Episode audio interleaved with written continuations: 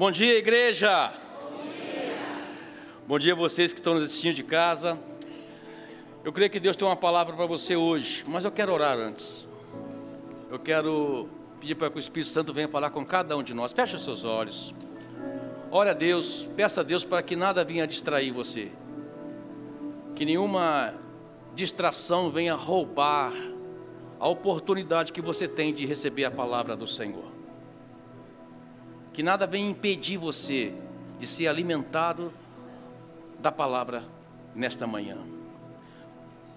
Pai, eu oro em nome do Senhor Jesus Cristo. Venha falar com cada um de nós aqui, Deus. Venha falar com cada pessoa que está neste lugar. Fale também com as pessoas que estão nos assistindo de casa, Deus. Eu creio, Deus, que a tua palavra é boa, perfeita, que ela atinge o coração na necessidade que ele tem. Eu creio que o Senhor vai curar, restaurar, libertar e salvar hoje, Pai. Em nome do Senhor Jesus Cristo eu oro. Oro, Pai, por cada pessoa, em nome de Jesus. Quem pode dizer glória a Deus? Glória a Deus. Quem pode aplaudir Jesus?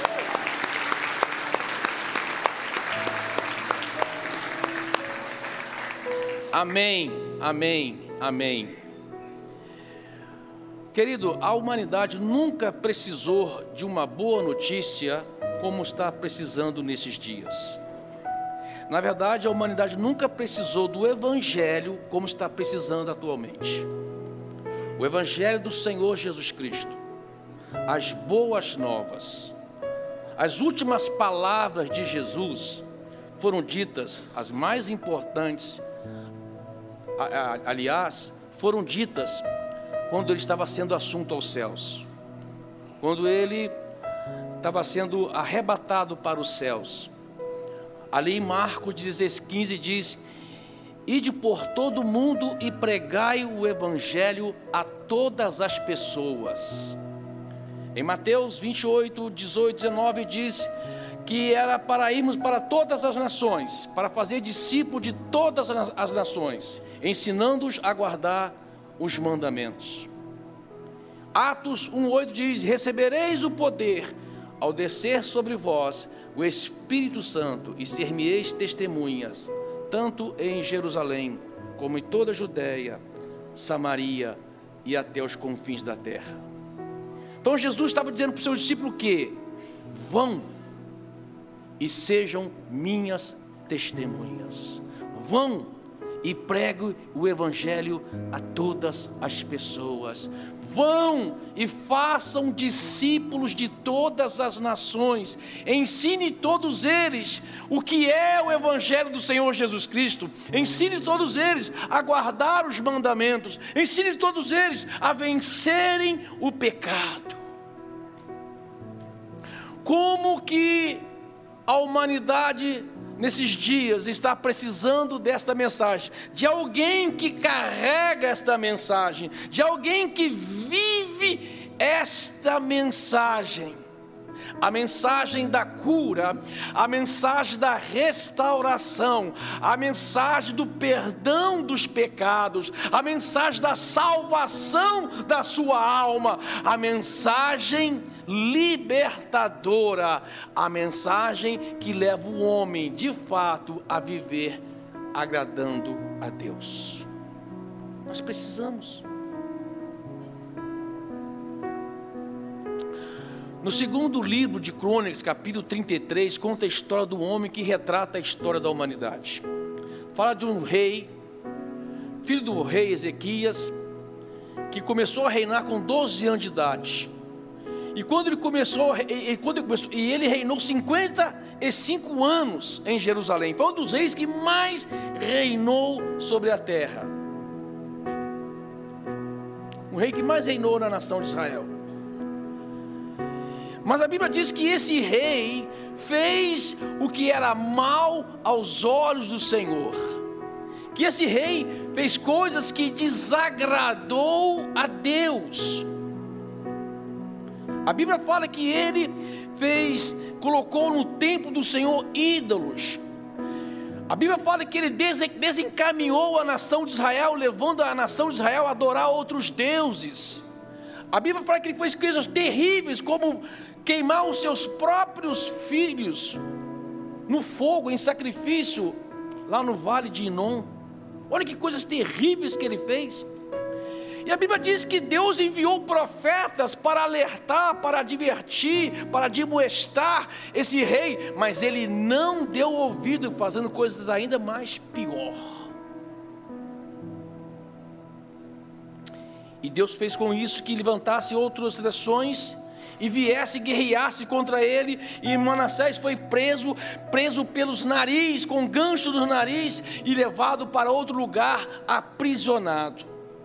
E a Bíblia fala que na sua angústia de alma, ele se humilhou, se arrependeu dos seus pecados, buscou a Deus em humilhação, e Deus, que é gracioso, que é misericordioso, ouviu o clamor de Manassés, perdoou Manassés e levou Manassés de volta para a sua nação.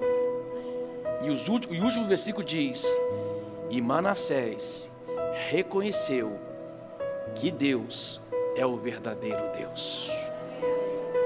Que história que retrata a humanidade. Manassés é a figura de, da humanidade. Para entendermos essa história, nós temos que entender a condição do homem. Qual é e qual foi a condição do homem? Quando Deus criou o homem, Deus fez o homem a sua imagem e a sua semelhança. Adão, vou mostrar para cá porque as pessoas param verem, né? e também para lá. Aqui está a cadeira de Adão. Deus fez o homem perfeito.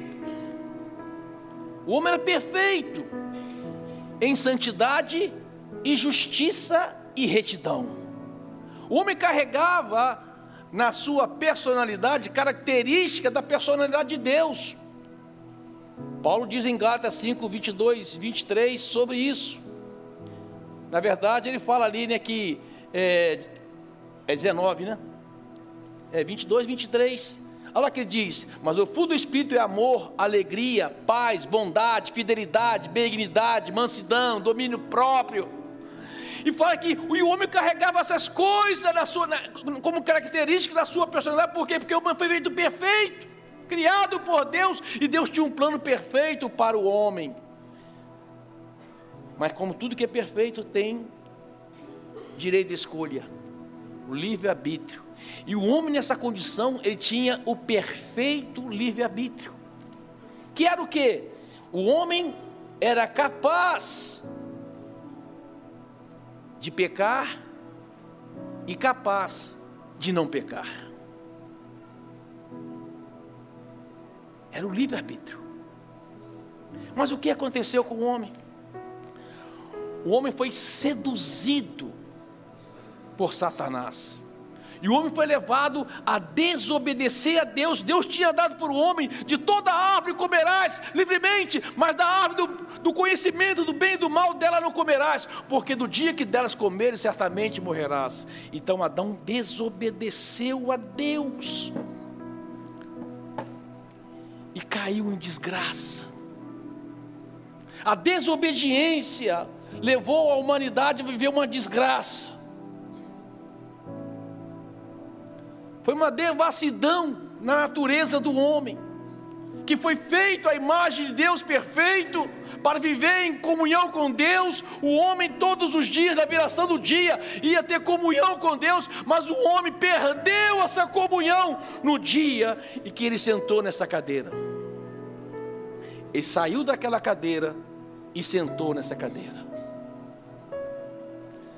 atraindo assim a personalidade daquele que o seduziu.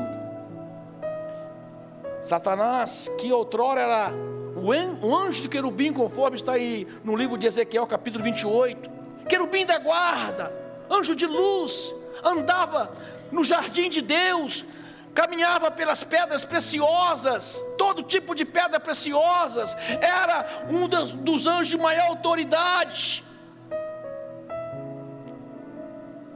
Mas o orgulho, entrou no seu coração e ele quis ser igual a Deus. E Deus precipitou E ele caiu.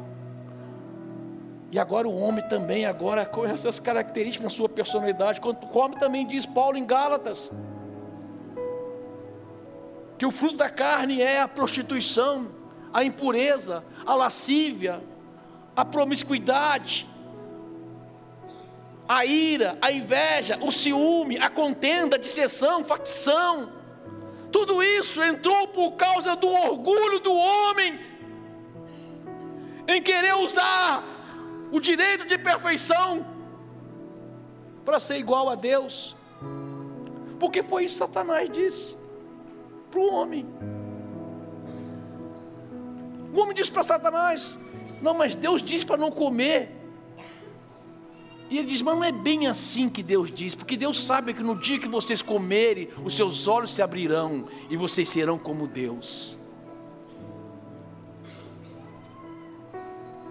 E agora o homem carrega e nesse estado aqui, amado, o homem perde a sua condição de livre-arbítrio, de perfeição absoluta, e começa a ter agora a sua vontade comprometida. O homem acha, pensa que é livre, o homem acha, sentado nessa cadeira, pensa que ele toma as decisões por sua própria vontade, mas não é, ele está debaixo de uma influência, debaixo de uma natureza, porque agora lá ele era perfeito, agora as decisões que ele toma, as escolhas que ele toma, é por causa da influência de uma natureza que ele recebeu, uma natureza caída.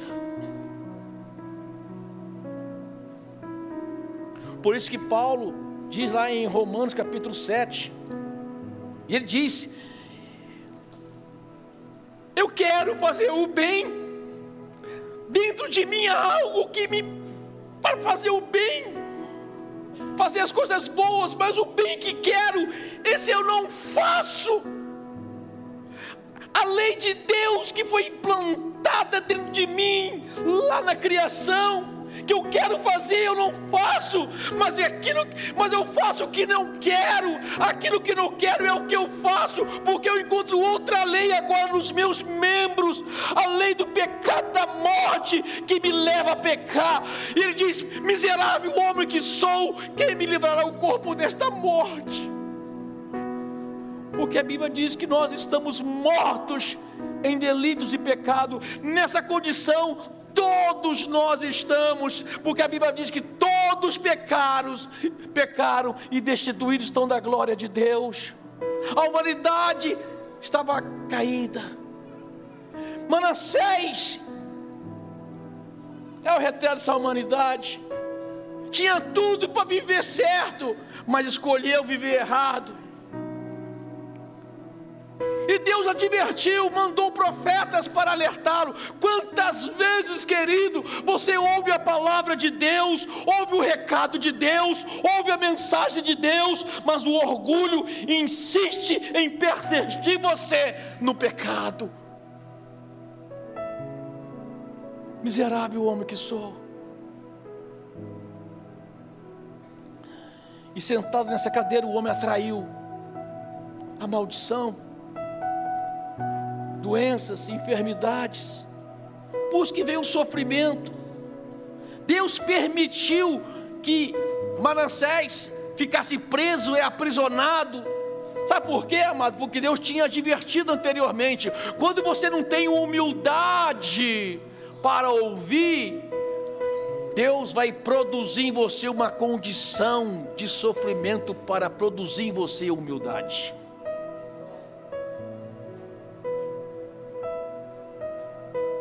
Por isso que é mais sábio. Seja humilde em ouvir e não precise sofrer para ser humilde.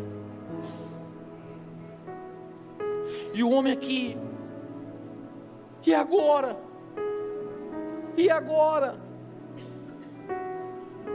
Eu quero sentar naquela cadeira, mas não posso, porque há um abismo agora entre mim e aquela cadeira. Porque a Bíblia diz que os nossos pecados nos separam de Deus, há um abismo entre nós e Deus. Por que, que as pessoas falam assim, pô pastor, eu, eu não queria mentir, mas ainda minto. Eu queria fazer, eu não queria fazer, fazer meu casamento sofrer, eu não queria fazer minha esposa sofrer, eu não queria fazer meu esposo sofrer, mas eu faço.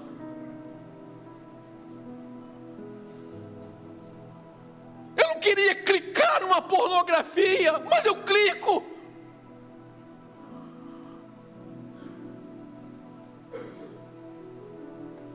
O que eu faço? Amado, Nicodemos foi até Jesus na calada da noite, João capítulo 3. Perguntar para Jesus um assunto, Jesus vai falar para assim: ó, aquele que não nascer de novo não entrará no reino dos céus. Ou seja, você precisa trocar sua natureza caída para uma natureza restaurada. Essa natureza caída sempre vai te levar a pecar. Amado, nós somos, nós somos incapazes de não pecar nessa, nessa cadeira. Que uma coisa que foi tremenda de Manassés, num sofrimento que ele não precisava passar, mas passou e o sofrimento produziu nele humildade para o arrependimento. A única condição que o homem tem para mudar a sua vida é o arrependimento. E quando o homem está arrependido, ele começa numa, como se fosse uma, uma abertura de luz nessa, nessa natureza caída, que faz com que ele ouça o evangelho da restauração, o evangelho da salvação, a palavra de Deus. Isso produz nele um arrependimento e diz: Eu quero nascer de novo, eu quero. Aí ele vem, amado, e ele vem nessa outra cadeira. Você vai entender. Quando eu arrependo dos meus pecados, quando eu reconheço que sou pecador, eu tenho Jesus, e quando eu sento nessa cadeira, a Bíblia diz que nova criatura eu sou, as coisas velhas se passaram e tudo se faz novo. Eu começo a ter uma nova natureza.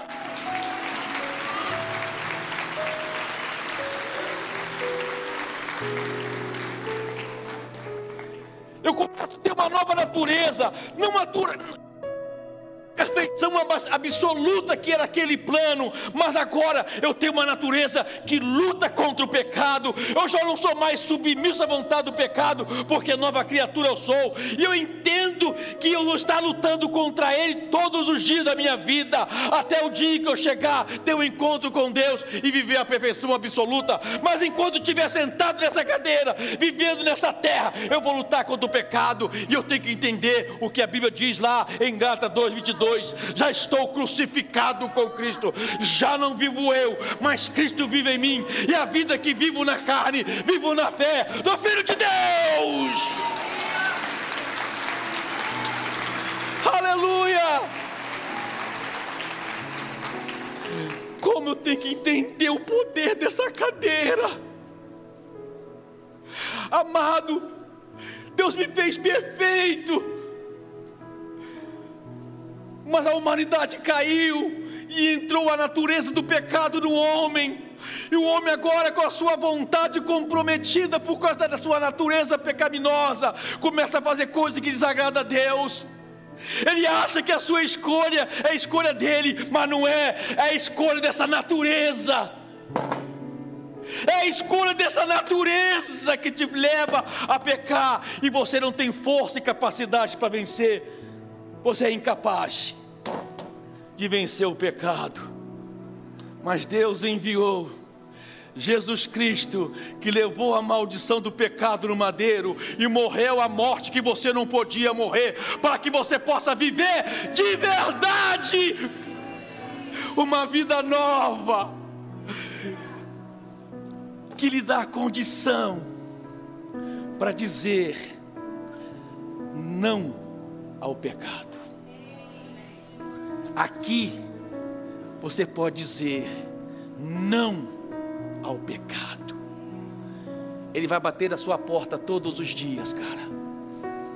Tem gente que me pergunta, pastor, faz uma oração aí para que eu não peque mais. Eu assim, eu vou fazer oração para você morrer então.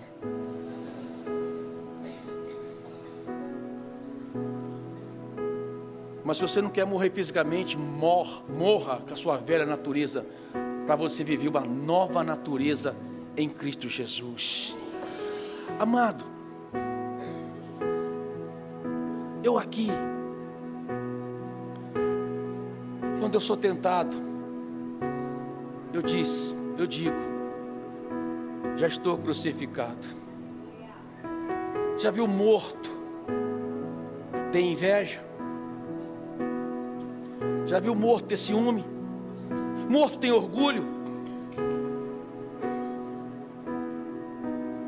Mortificado para os pecados e vivo para Deus. Aqui eu estou vivo de verdade. Lá eu estava morto em delitos e pecado. Mas quando eu declaro a minha vida em Cristo, estou vivo de fato, porque agora eu tenho a natureza de Cristo habitando em mim. A nova criatura sou. E essa nova criatura, ainda que não tenha perfeição absoluta, que era o plano original, tem a condição, por causa da cruz, de viver em vitória.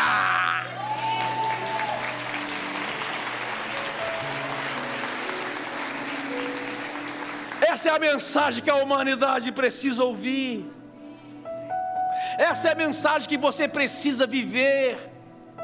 Essa é a verdade que tem que estar nas suas entranhas espirituais. Eu vou viver dia após dia, na dependência do Espírito Santo. Eu vou viver dia após dia, dizendo não para o pecado e escolhendo a vida de Cristo. Eu vou viver dia após dia, declarando quem eu sou em Deus. Eu sou nova criatura, eu sou lavado e redimido no sangue do Cordeiro, eu sou perdoado dos meus pecados, e todas as vezes que o inimigo que está nessa cadeira tentar você, atrair você, você vai dizer para ele: Jesus já te venceu.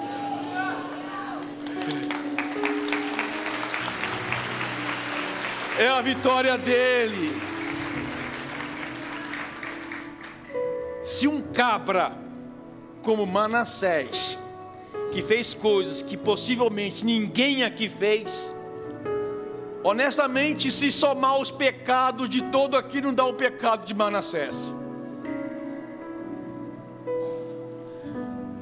Se ele se arrependeu e teve a sua vida restaurada, imagine você, se hoje dizer, disser, eu quero Jesus.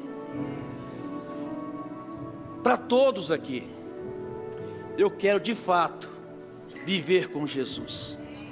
Amados, estou com quase 40 anos de Evangelho, e todos os dias eu tenho que declarar: Jesus, o meu Senhor e o meu Salvador. Jesus, o que me purifica dos meus pecados. Jesus, que me afasta da iniquidade. Jesus, que restaura a minha vida. Jesus, que cura a minha alma. Jesus, que me dá a nova vida. Eu não tenho mérito, mas a graça de Deus, pelo Evangelho, me alcançou.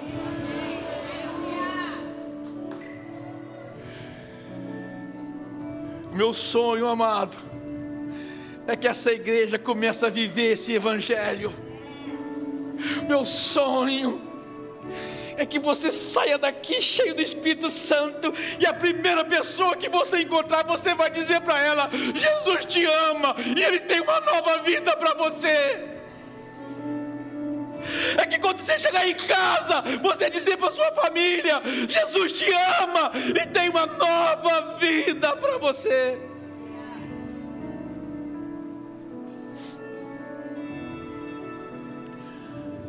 Feche os seus olhos. Deixa eu falar agora com você, quem sabe que está aqui pela primeira vez. Ou oh.